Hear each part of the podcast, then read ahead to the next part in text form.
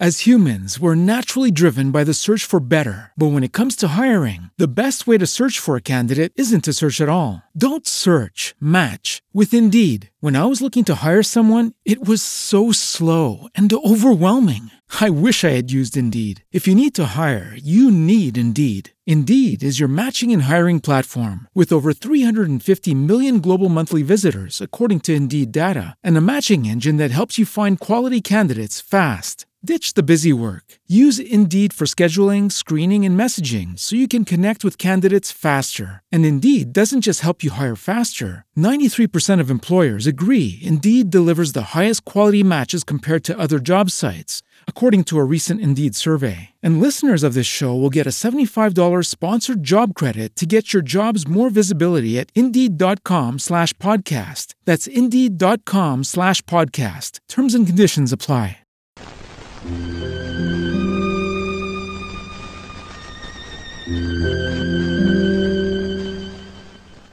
Escucha.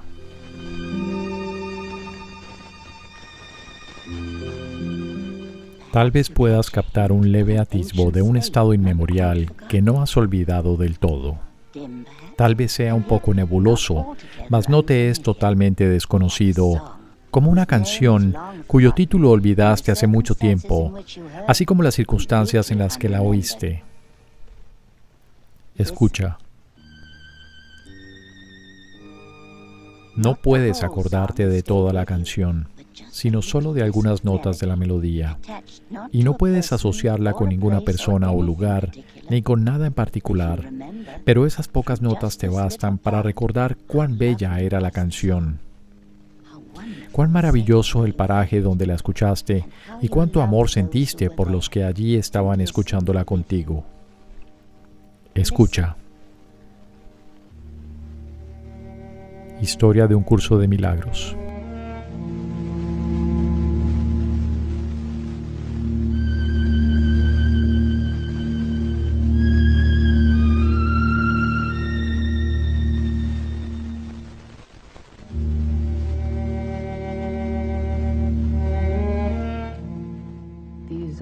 Estos no son libros común y corrientes.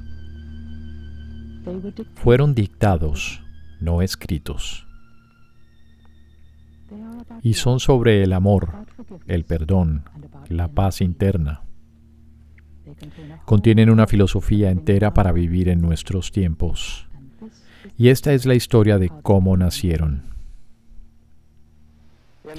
En 1958 acepté un nombramiento como profesor de psicología clínica en la Escuela de Médicos y Cirujanos en la Universidad de Columbia. Poco después de llegar a Columbia, uno de mis primeros deberes fue contratar a un psicólogo de investigación para un programa especial de estudio colaborativo. En el curso de la búsqueda de la persona adecuada, hallé a la doctora Helen Schuckman. Helen y yo, muy cercanamente, trabajamos por los siguientes siete años, en una gran variedad de temas académicos, profesionales, clínicos y administrativos. En su mayor parte creo que trabajamos efectivamente. Pero también había una gran cantidad de conflicto, estrés en nuestra relación personal y profesional. En su autobiografía no publicada, Helen, quien murió el 9 de febrero de 1981, describió sus reacciones a su trabajo y las situaciones altamente estresantes que existían allí. Yo era una psicóloga, profesora, conservadora en teoría y atea en creencia. Estaba trabajando un escenario académico y el trabajo era horrendo al comienzo.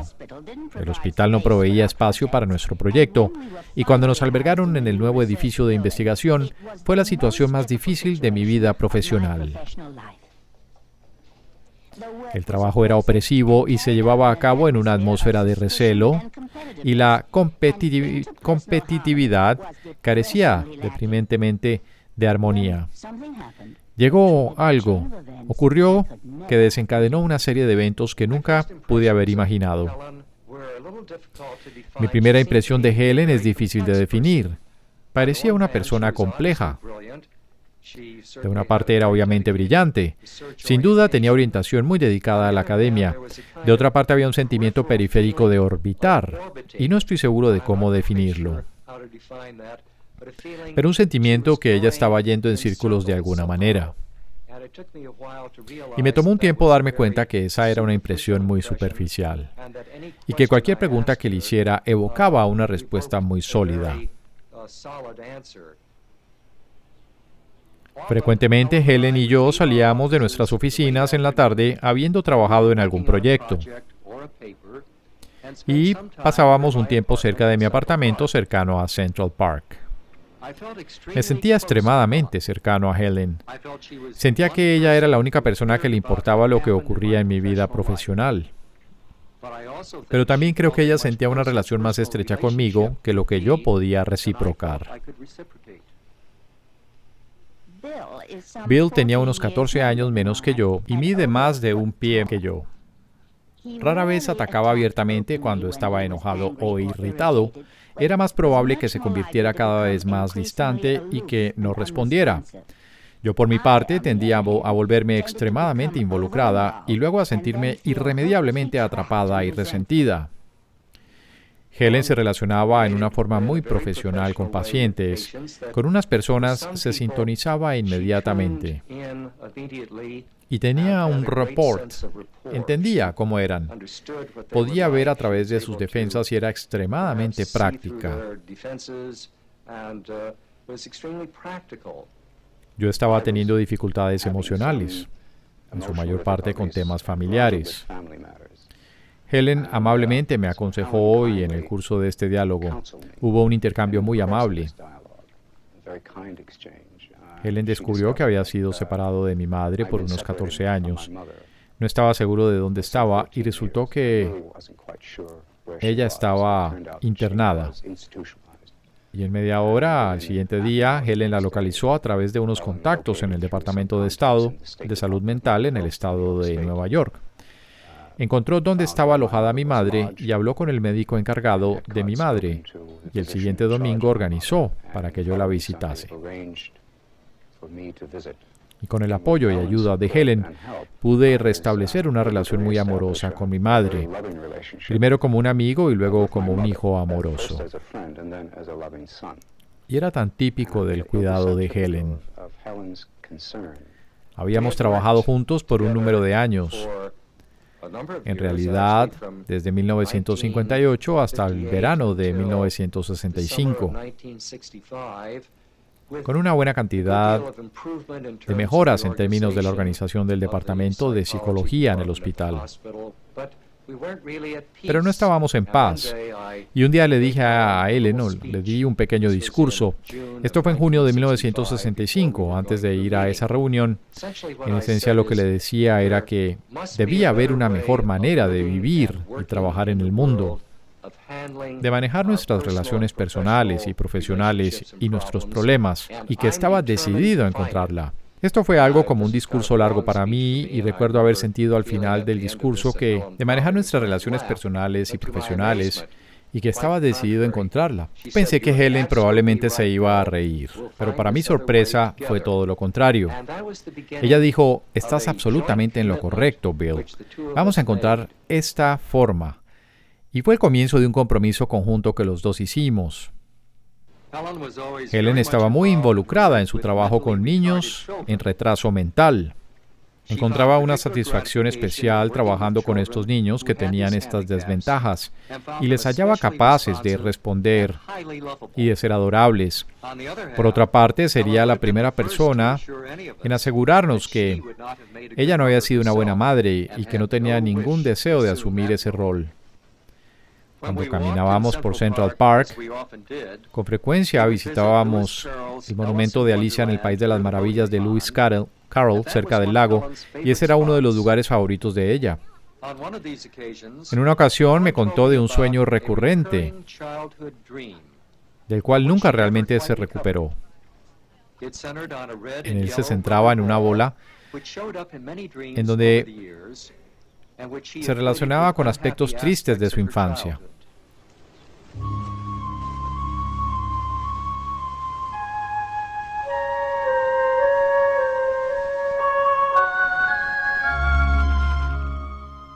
La pelota estaba a los pies de la cuna. Y mi padre pasó por enfrente de la puerta. Y yo estaba allí acostada pensando lo muy bonita que era. Él simplemente se quedó allí, miró y no entró. Y yo era muy pequeña y no me podía parar e ir a él.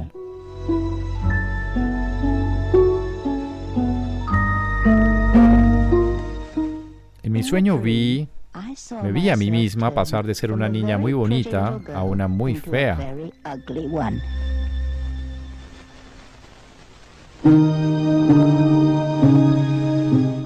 Y él solo miró y se fue. Y yo sí me convertí en una niña muy fea. Era gorda y horrible y todos los niños me rechazaban. Mi madre decía que me parecía un elefante y no lo podía soportar. Helen tuvo una infancia muy solitaria. Su padre y su madre tenían vidas propias y no tenía nada en común con su hermano, quien era 14 años mayor. Pasó la mayor parte de su tiempo con una haya católica y un cocinero bautista. Los padres de Helen eran judíos no observantes y no hubo interés ni fue desalentada cuando empezó a experimentar siendo católica y baptista en distintos momentos. Después de una larga serie de decepciones, Helen dejó su búsqueda de Dios. Y cuando se convirtió en una estudiante de psicología, sus creencias pasaron de agnósticos a atea enfadada. Pero resulta que ciertamente ese no fue el final de la historia.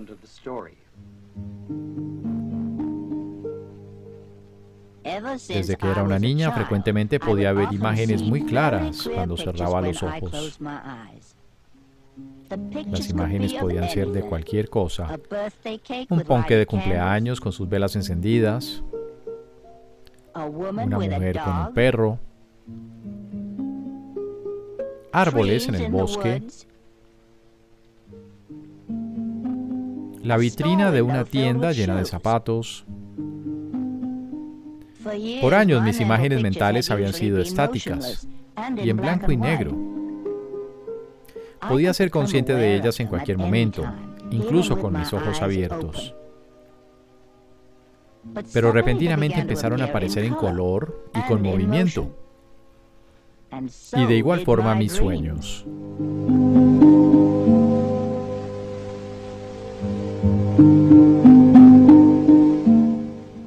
El verano de 1965 fue un verano extraordinario, tanto para Helen como para mí, en muchas formas.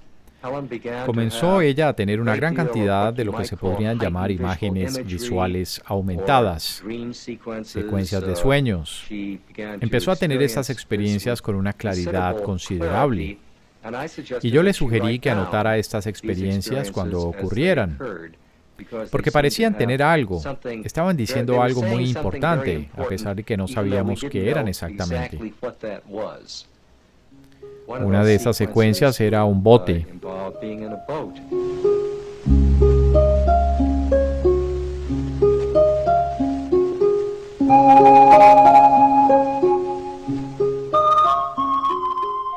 El bote se estaba moviendo lentamente y fácilmente a través de un canal muy recto.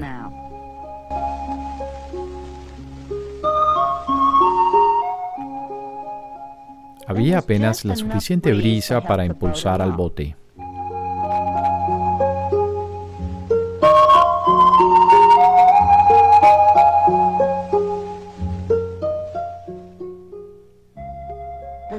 Habían hermosos árboles y flores a los lados del canal.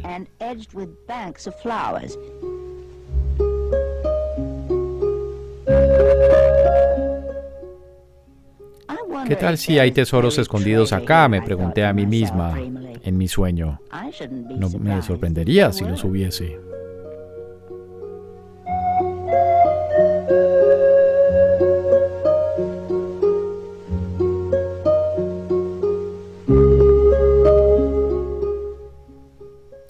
Luego me di cuenta de un palo con un gancho en el piso del bote. Justo lo que necesitaba. Pensé mientras sumergía el palo en el agua y lo extendía lo más que podía. El gancho agarró algo pesado y lo alcé con dificultad. Era un antiguo cofre de tesoro, maltrecho por el agua y en el fondo cubierto con algas marinas. No había nada dentro del cobre excepto un gran libro negro, como las carpetas usadas para guardar papeles o documentos. En el lomo había una palabra escrita en oro. La palabra era Asclepio. La palabra era familiar, pero no podía recordar qué significaba. Cuando la busqué, empecé, averigüé que era el nombre del dios griego de la sanación. Asclepio. Volví a ver el mismo libro una vez más, unas cuantas noches después, pero esta vez estaba alrededor de un collar de perlas. Además de sus sueños extraordinarios, Helen me sorprendió describiéndome con detalles de lugares donde me estaba quedando en mis vacaciones, a pesar de que nunca los había visto. Un día insistió que un amigo mío estaba tratando de suicidarse. Le llamamos y ella estaba en lo cierto. Afortunadamente logramos convencerlo de no hacerlo. Como una psicóloga de investigación, Helen no podía entender este diluvio de imágenes mentales. Estas As humans, we're naturally driven by the search for better. But when it comes to hiring, the best way to search for a candidate isn't to search at all. Don't search, match with Indeed. When I was looking to hire someone, it was so slow and overwhelming. I wish I had used Indeed. If you need to hire, you need Indeed. Indeed is your matching and hiring platform with over 350 million global monthly visitors, according to Indeed data, and a matching engine that helps you find quality candidates fast. Ditch the busy work. Use Indeed for scheduling, screening, and messaging so you can connect with candidates faster. And Indeed doesn't just help you hire faster. 93% of employers agree Indeed delivers the highest quality matches compared to other job sites, according to a recent Indeed survey. And listeners of this show will get a $75 sponsored job credit to get your jobs more visibility at Indeed.com slash podcast. That's Indeed.com slash podcast. Terms and conditions apply. Como nuevo cliente de Western Union, puedes disfrutar de una tarifa de envío de 0 dólares en tu primera transferencia internacional de dinero en línea. Envía dinero a los tuyos en casa de manera rápida, fácil y conveniente. Visita westernunion.com o descarga nuestra app hoy mismo y tu primera tarifa de envío corre por nuestra cuenta. Aplican ganancias por cambio de moneda. No disponible para tarjetas de crédito y envíos a Cuba. Servicios proporcionados por Western Union Financial Services Inc. NMLS 906983 o Western Union International Services LLS NMLS 9069 varias experiencias psíquicas que continuaba teniendo. Y tuvo un impacto cúmulo de cúmulos en 1965, ya que se estaba preguntando si se estaba volviendo loca y que como científica cómo podía conciliar esto. Su conflicto aumentó enormemente durante ese periodo.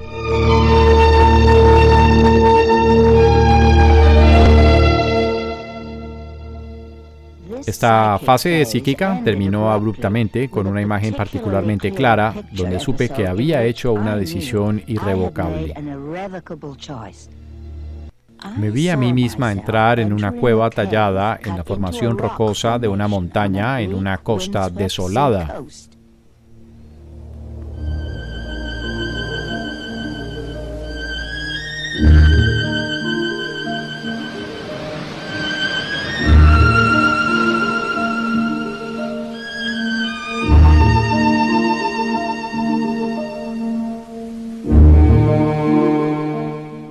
Lo que encontré en la cueva fue un gran pergamino muy antiguo.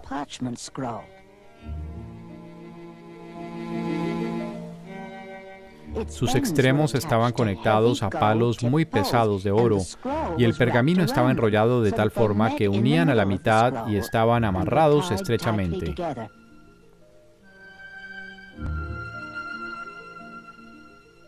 Logré desamarrarlo y abrir el pergamino, lo suficiente para ver el panel central, en el que dos palabras estaban escritas.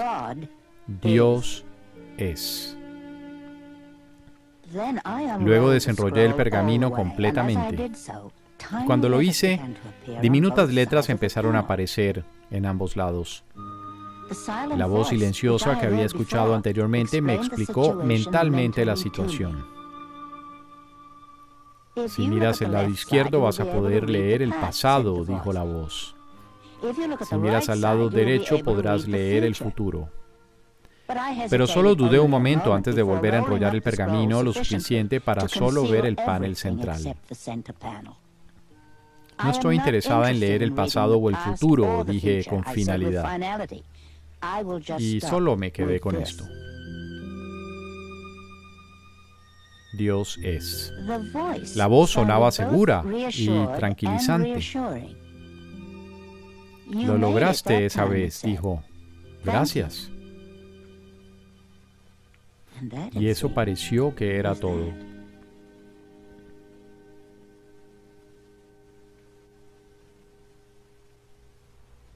Durante parte de ese verano, como una forma de clarificar sus ideas en temas espirituales que estaban emergiendo, Helen comenzó a escribirme una serie de cartas.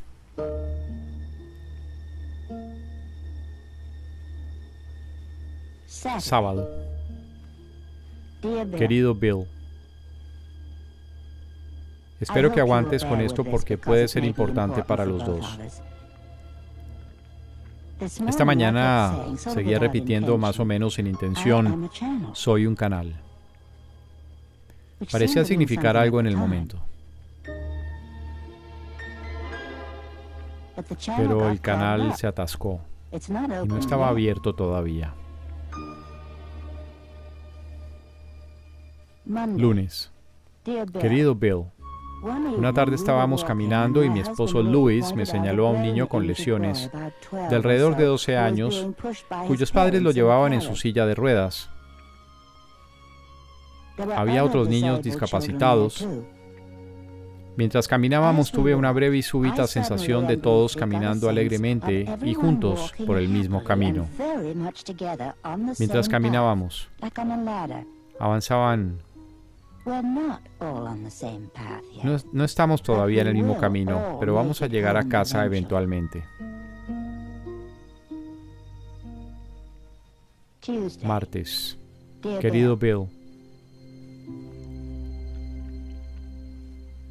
no estoy segura de que quiero escribir esto, pero tengo la idea de que estoy cumpliendo una orden.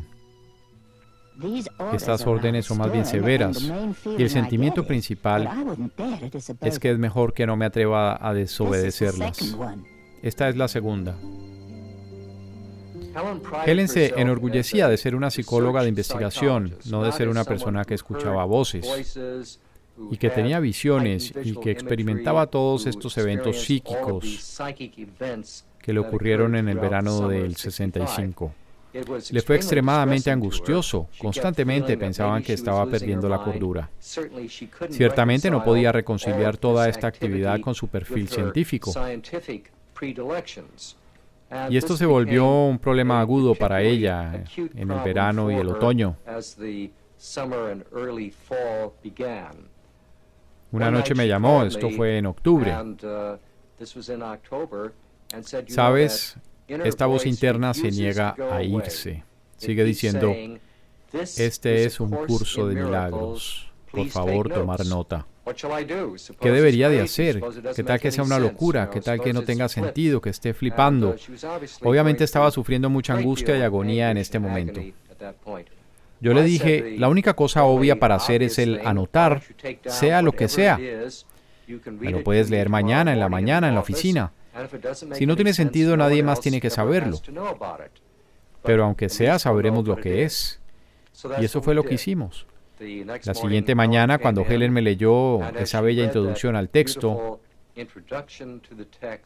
que dice, nada real puede ser amenazado, nada irreal existe, en esto radica la paz de Dios. Era obvio que estábamos sintonizándonos con algo que difícilmente podría ser considerado como loco, sin importar cuán inesperado fuera. Este es un curso de milagros. Es un curso obligatorio. Solo el momento en que decides tomarlo es voluntario. Tener libre albedrío no quiere decir que tú mismo puedes establecer el plan de estudios.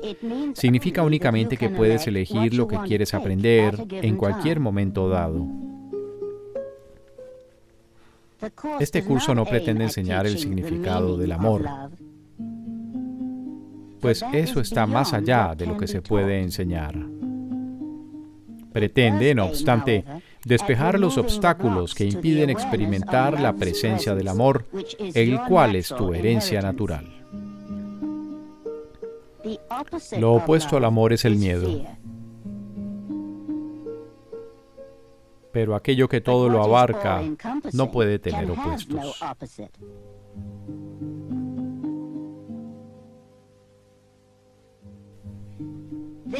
Este curso puede, por lo tanto, resumirse muy simplemente de la siguiente manera.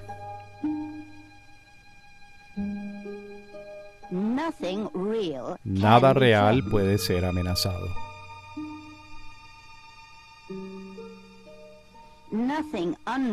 Nada irreal existe.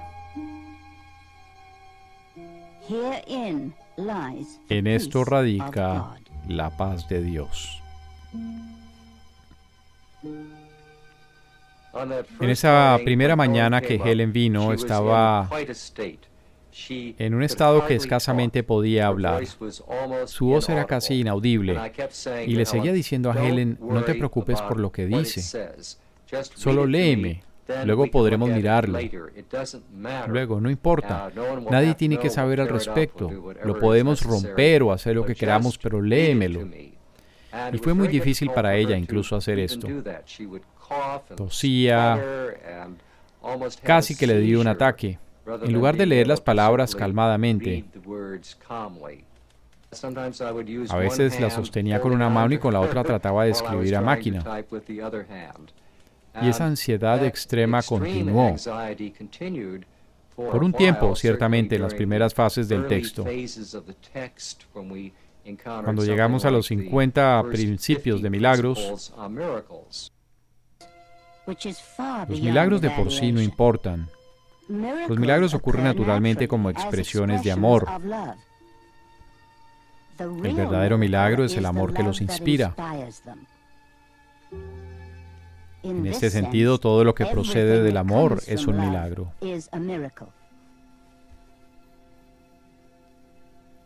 El término milagros era uno que me molestaba al comienzo. Creo que le molestaba a Helen también. La idea de un curso de milagros parecía bastante absurdo. Pero cuando define un milagro como remover las barreras de nuestras conciencias de la presencia del amor, comenzó a tener sentido.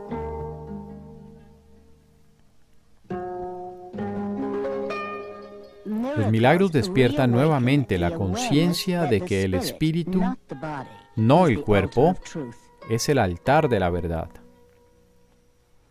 Este reconocimiento es lo que le confiere al milagro su poder curativo. Los milagros son expresiones naturales de perdón. Por medio de los milagros aceptas el perdón de Dios al extendérselo a otros.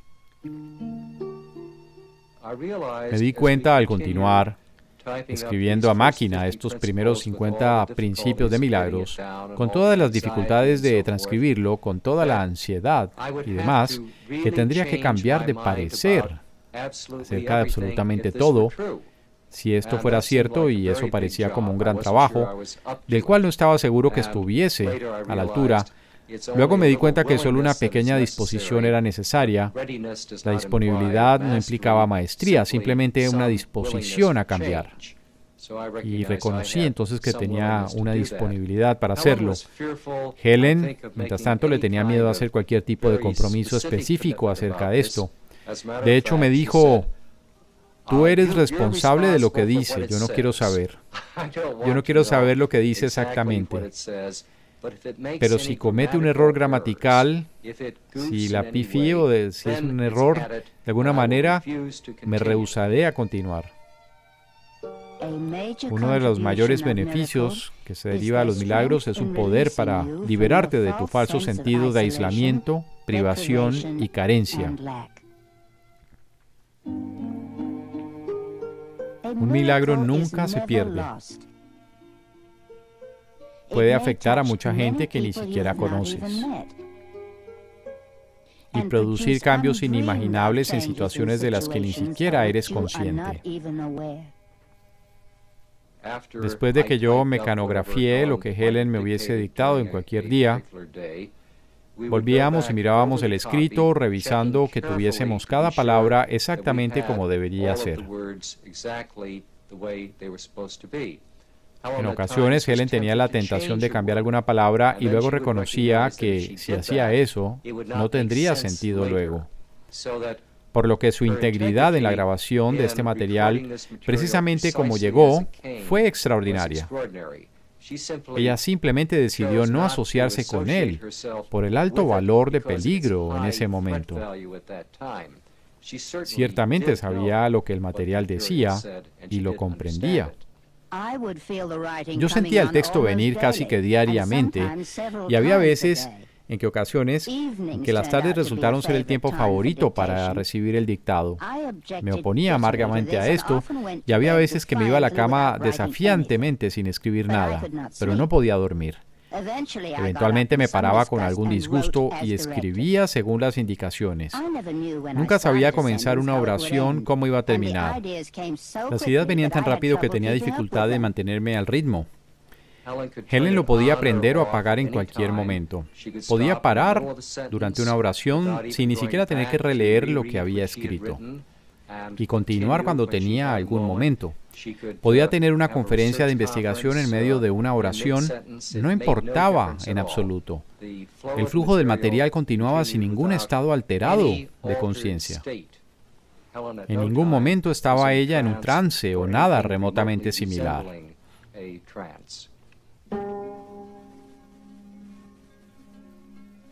Tal vez creas que eres responsable de lo que haces, pero no de lo que piensas.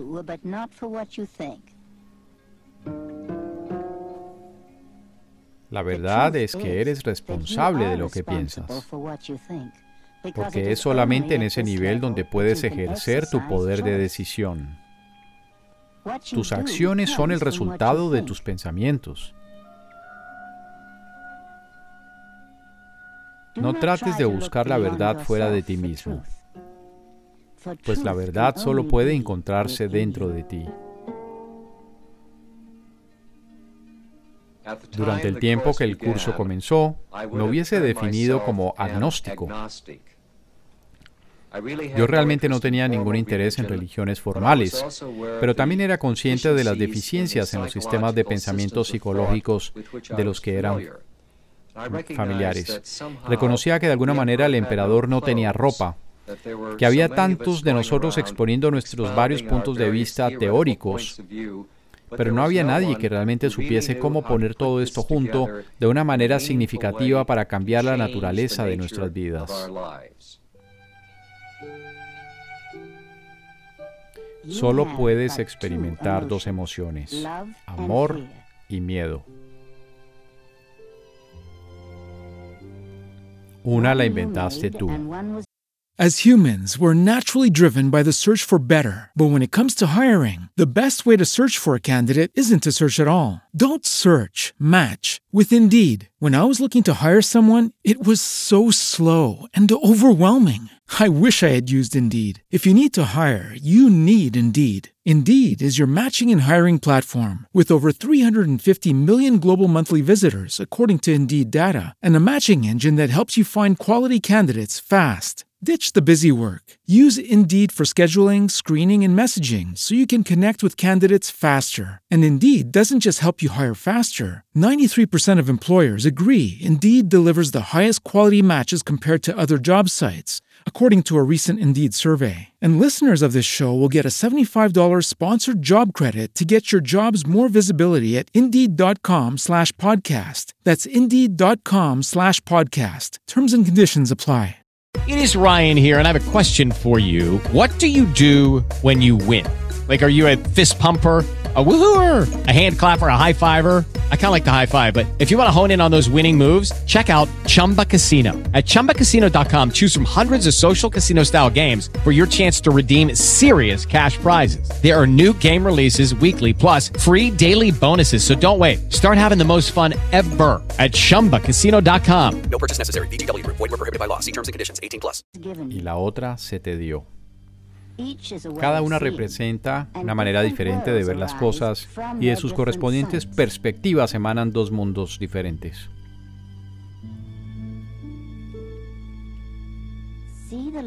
Ve el amor de Dios en ti y lo verás en todas partes, porque está en todas partes. Puesto que el amor se encuentra en ti, no tienes otra necesidad que extenderlo.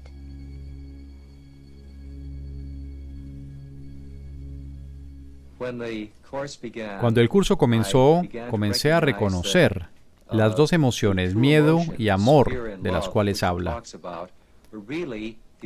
Son realmente las únicas emociones que importan. Y si aprendo a soltar el miedo automáticamente, experimentaré amor, porque esa es nuestra realidad natural. A medida que continuaba soltando mis actitudes defensivas, me di cuenta que el curso es realmente acerca de deshacer y acerca de perdonar.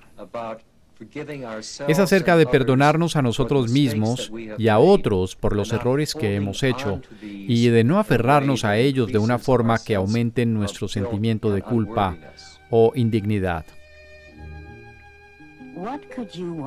¿Qué podrías desear que el perdón no pudiese ofrecerte? ¿Deseas paz? El perdón te la ofrece. ¿Deseas ser feliz? Tener una mente serena, con certeza de propósito. y una sensación de belleza y de ser valioso que trasciende al mundo. ¿Deseas cuidados y seguridad y disponer siempre del calor de una protección? El perdón te ofrece todo esto. Perdona al mundo y entenderás que todo lo que Dios creó no puede tener fin. Y que nada que Él no haya creado es real. Con esta frase se resume nuestro curso. Mientras el curso vino en una forma que nunca anticipé, sí lo consideré como la respuesta a mi pregunta, ¿debe haber otra manera? Y estoy decidido a encontrarla. Y me pareció que en la medida me valoraba como científico, debería de ver toda la evidencia antes de confirmar que había una reacción inicial. ¿Cómo podía ser esto? Es algo completamente absurdo. Pero mientras leía el material reconocí que Helen de ninguna manera pudo haber escrito este material. Era completamente ajeno a su historial, a sus intereses, a su modo de conceptualizar ideas abstractas, que no hay forma en que ella lo pudo haber hecho. ¿De dónde vino la escritura? Yo no entendía la tranquila pero impresionante autoridad con que la voz dictaba. Es en gran parte debido a la naturaleza extrañamente convincente de esta autoridad que me he referido a la voz con B mayúscula. En varios puntos de la escritura la voz habla en términos muy claros acerca del autor. Jesús.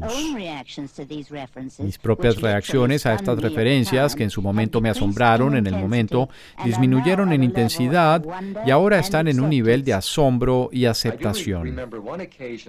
Recuerdo una ocasión muy vivamente que Helen entró y estaba muy perturbada, quizás más de lo que la había visto en mucho tiempo.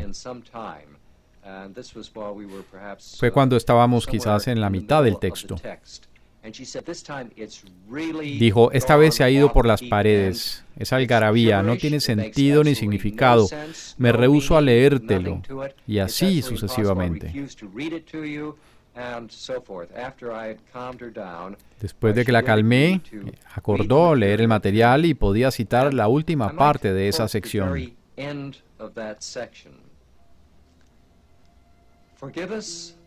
Perdónanos nuestras ilusiones, Padre, y ayúdanos a aceptar nuestra verdadera relación contigo, en la que no hay ilusiones y en la que jamás puede infiltrarse alguna.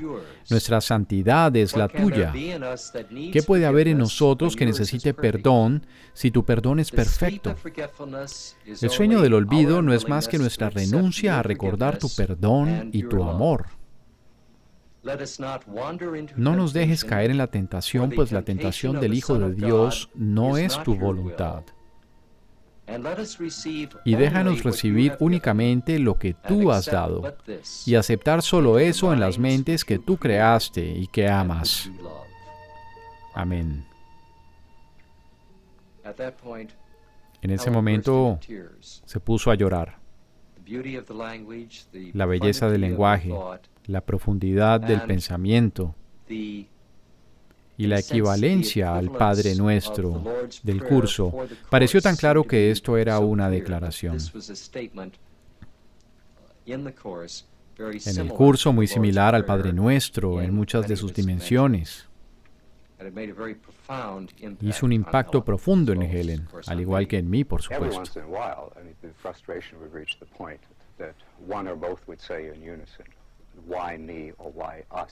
De vez en cuando la frustración llegaba al punto que alguno de los dos decía, ¿por qué yo? ¿Por qué nosotros? uh, Pero eso pasaba.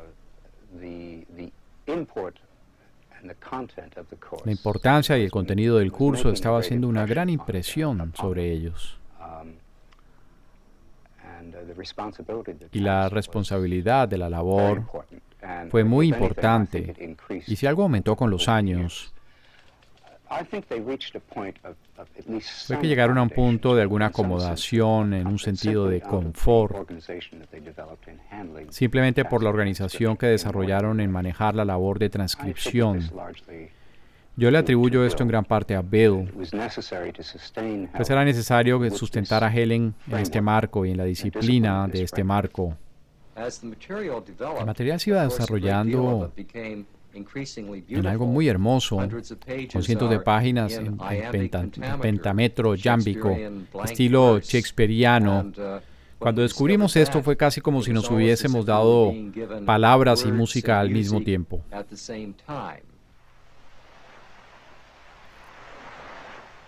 Permanezcamos muy quedos por un instante y olvidemos de todas las cosas que jamás hayamos aprendido, de todos los pensamientos y de todas las ideas preconcebidas que tengamos acerca de lo que las cosas significan y de cuál es su propósito.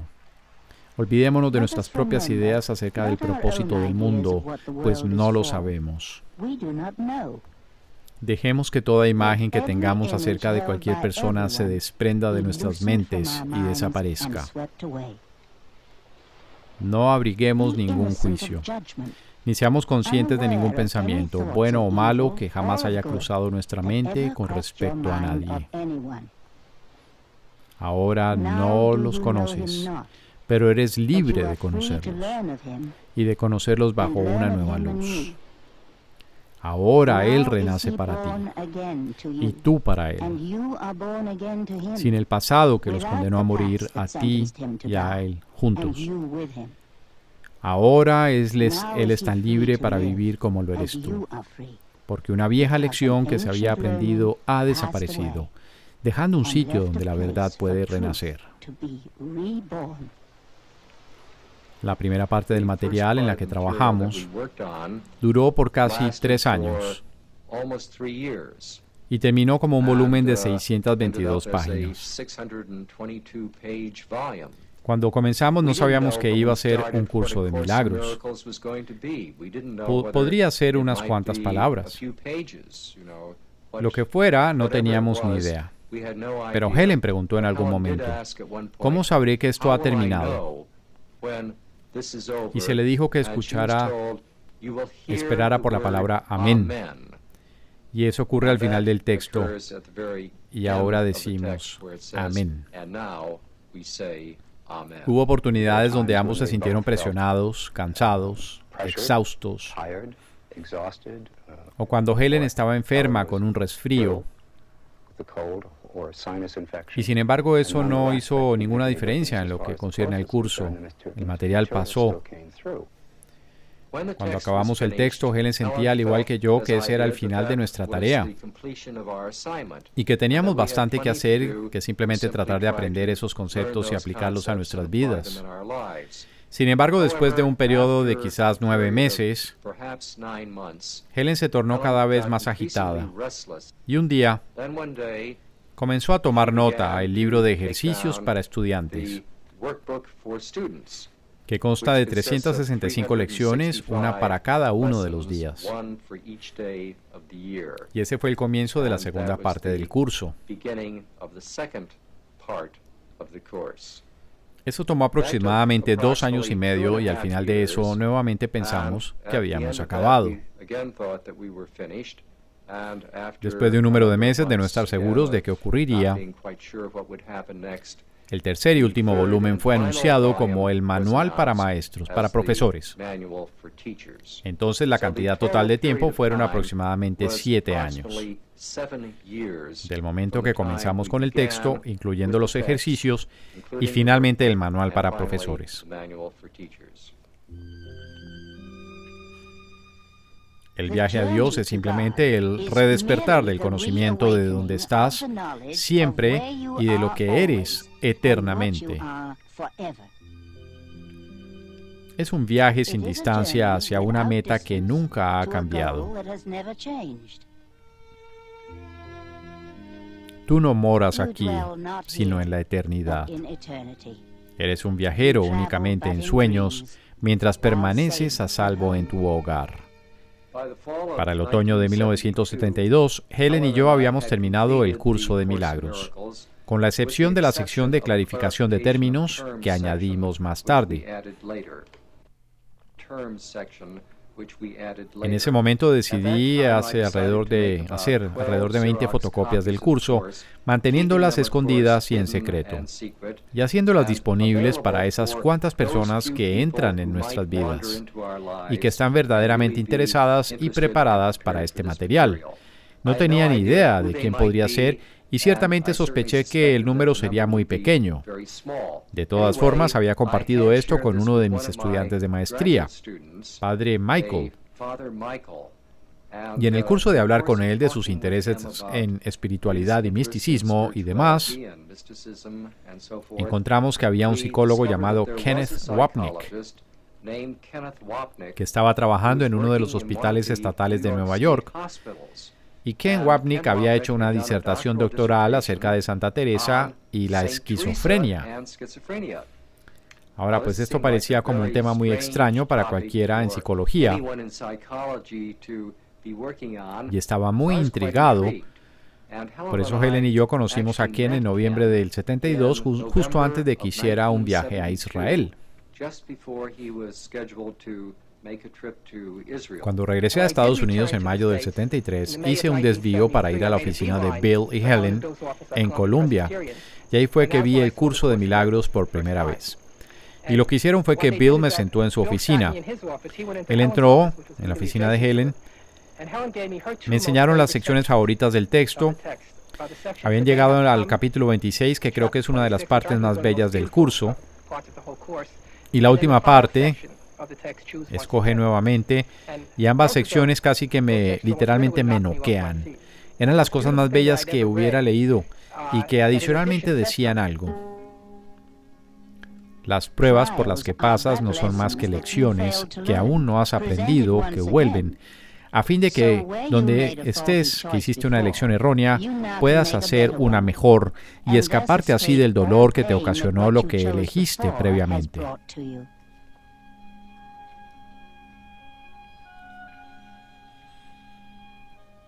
En toda dificultad, disgusto o confusión, Cristo te llama y te dice con ternura, hermano mío, elige de nuevo. Poco después de eso, cuando comencé a leer el curso de extremo a extremo, me fue evidente que mi destino no era volver a Israel y vivir en un monasterio, que era lo que pensaba, sino que debería pasar el resto de mi tiempo con Helen y Bill en Nueva York, y eso fue lo que hicimos. Lo que fue notable es que virtualmente no hubo cambios en el mismo texto de todo el curso. La mayor parte de la edición fue solo en la designación de capítulos y organización física de la palabra impresa. Pero los manuscritos fueron notables en su orden y claridad directamente tal como Helen las tradujo de su taquigrafía. Este fue el manuscrito que vi. Algunos de los títulos no eran apropiados a las secciones, las mayúsculas eran inconsistentes, la separación en párrafos era inconsistente, la puntuación era inconsistente, etc. Entonces esto lo hablé con Helen y Bill y pensé que se debería revisar otra vez para asegurarse que era exactamente en la forma que debería ser. Entonces Helen y yo comenzamos esto en otoño del 73, revisando todo el manuscrito, línea por línea, palabra por palabra. Esto tomó alrededor de un año. En este punto el manuscrito eran unas 1500 páginas. As humans, we're naturally driven by the search for better. But when it comes to hiring, the best way to search for a candidate isn't to search at all. Don't search, match with Indeed. When I was looking to hire someone, it was so slow and overwhelming. I wish I had used Indeed. If you need to hire, you need Indeed. Indeed is your matching and hiring platform with over 350 million global monthly visitors, according to Indeed data, and a matching engine that helps you find quality candidates fast. Ditch the busy work. Use Indeed for scheduling, screening, and messaging so you can connect with candidates faster. And Indeed doesn't just help you hire faster. 93% of employers agree Indeed delivers the highest quality matches compared to other job sites, according to a recent Indeed survey. And listeners of this show will get a $75 sponsored job credit to get your jobs more visibility at Indeed.com slash podcast. That's Indeed.com slash podcast. Terms and conditions apply. Esto fue un enorme trabajo, como se pueden imaginar. Hizo ansiosa a Helen tener que revisar todo este material y mucho del tiempo era de motivarla a hacerlo. Pero ella reconocía que era un proyecto muy importante. Comentábamos con Bill todo lo que haríamos en términos de cambios que se podrían hacer y siempre sentíamos que Jesús nos estaba ayudando a hacerlo, que todo lo que hacíamos era bajo su dirección y su bendición. El nombre de Jesucristo como tal no es más que un símbolo, pero representa un amor que no es de este mundo.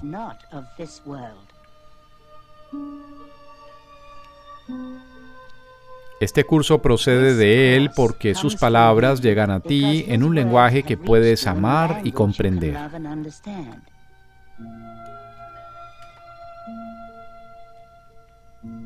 El nombre de Jesús es el nombre de uno que, siendo hombre, vio la faz de Cristo en todos sus hermanos y recordó a Dios.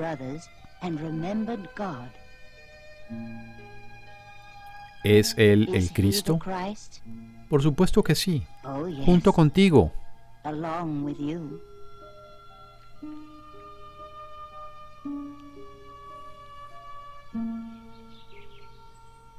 Una de las cosas que estaba más impresionado del curso era que Jesús era el autor. No podía creer que nadie más lo pudo haber escrito. Me era claro que Helen no lo pudo haber escrito y no podía imaginar teniendo otra fuente que el mismo Jesús.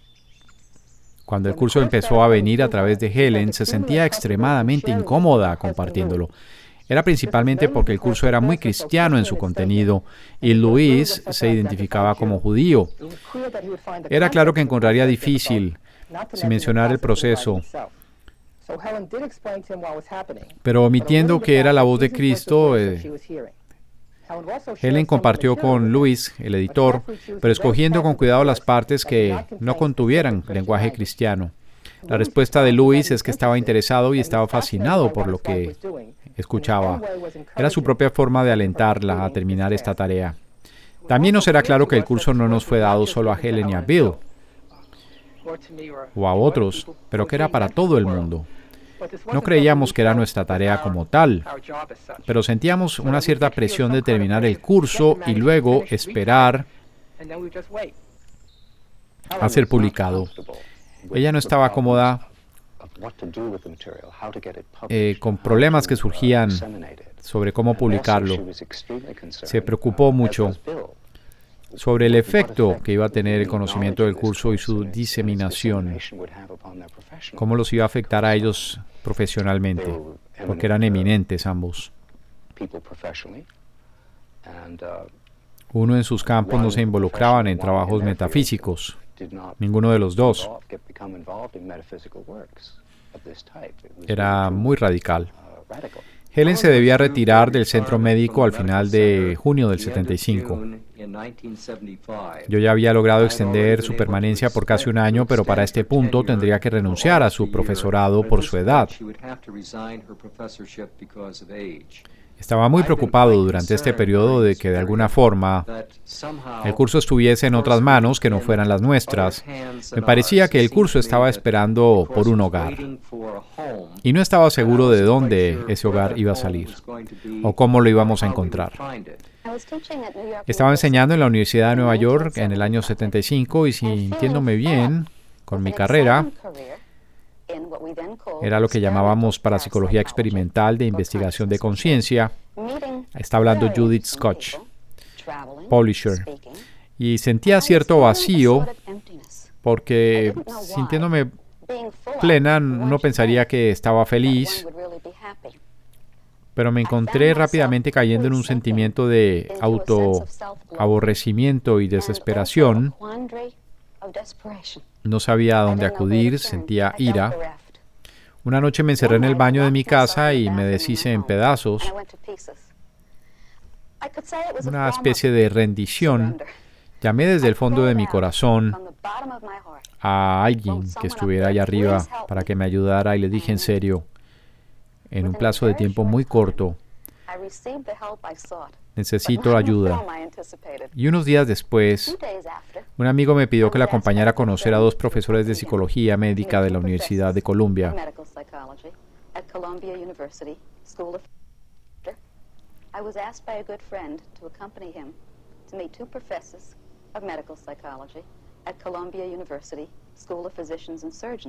Fui con él sin saber qué esperar o por qué de la reunión pero pareció como si debía ir.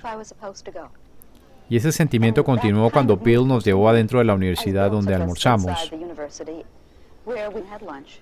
con su colega Helen Schuckman. Me pareció una mujer muy inteligente,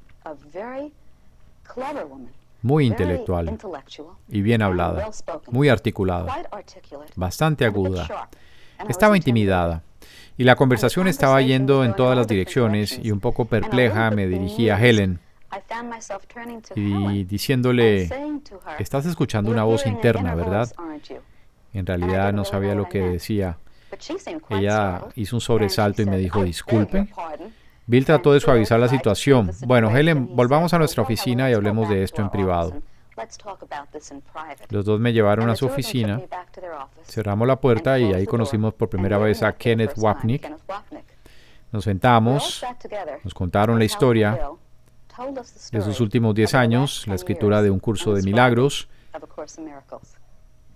Escuché la historia atentamente, estuve ahí unas cuantas horas. Tenían mucho que decir y tenía preguntas. Finalmente estaba ansiosa de ver el documento en su folder negro que Helen había predecido en una visión. Ella estaba sobresaltada, era una cosa decirlo y otra mostrarlo. Pero Bill abrió el archivador y a Helen, ella tarde o temprano lo va a tener que aceptar. Y me pasó el libro. Había siete tomos, pero solo podía ver uno a la vez. Me pasó el texto con su introducción.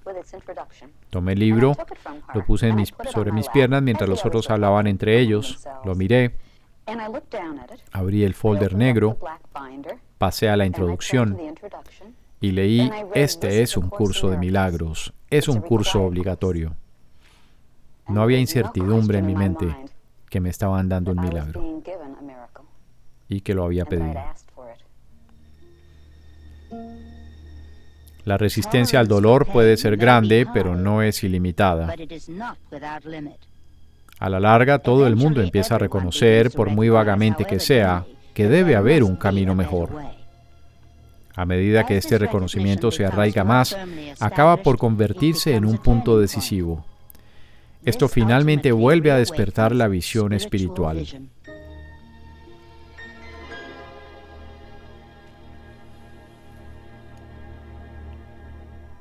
Helen, Ken y yo con frecuencia nos reuníamos en el apartamento de Judith en Central Park West. Era la oportunidad para encontrarnos y conocer gente que estaba interesada en ideas metafísicas, particularmente gente que estaba interesados en el curso, ya que Judith había logrado diseminarlo en fotocopias bastante rápido a un gran número de sus amigos. Y yo tenía un gran sentimiento de alivio que podía soltar esas 12 copias que estaba escondiendo en el closet. Y que Judy había tomado la pelota y estaba corriendo con ella. Que estaba haciendo las cosas que se necesitaban en ese momento para diseminar el material. Empezar a recibir reacciones críticas. Y de alguna manera de socializarnos de lo que estaba ocurriendo en el mundo exterior fuera del mundo académico donde habíamos estado recluidos por tantos años. Conocimos un gran grupo de gente eminente en California y en Nueva York, que eran serios estudiantes del curso. Todos querían más copias, estaban satisfechos o insatisfechos de que solamente eran fotocopias se volvió obvio que había que publicarlo. En ese momento varias personas se acercaron y hicieron ofertas de publicar el curso en su totalidad, pero ninguno parecía el adecuado.